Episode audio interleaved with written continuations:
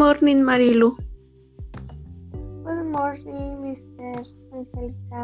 Please, to me, you please take a seat. Pleased to meet to you too and thank uh, you for saying me. Mr. Jack, what can you tell me about Gustav?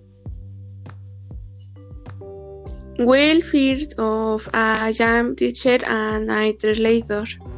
I have been teaching Spanish as a foreign language for two years, and I have recently finished my translation training course. Elsie, ma, uh, are you sure to me perfect speaking?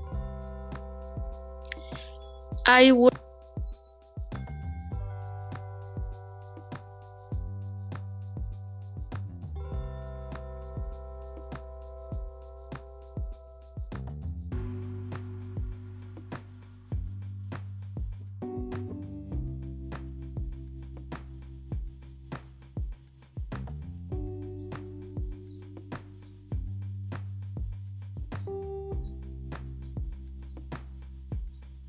Could you please tell me more about these experiences?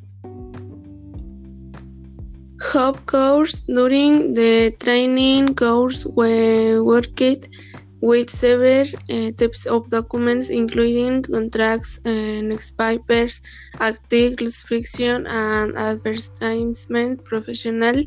I have uh, had the chance to take on several translation jobs, uh, mostly related to marketing.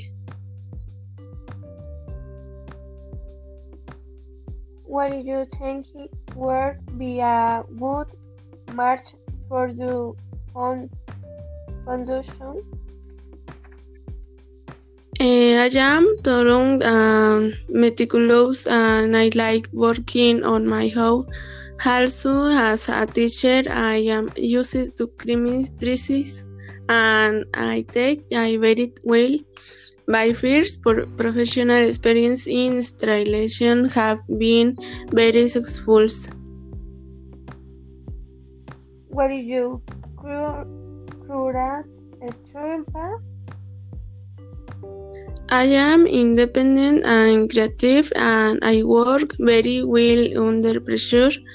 My years in different language schools have prepared me for many different situations.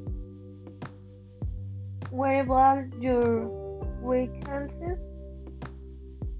Well, I can be a bit too much of a perfectionist, but I am working on it uh, and adapting to take the guidelines.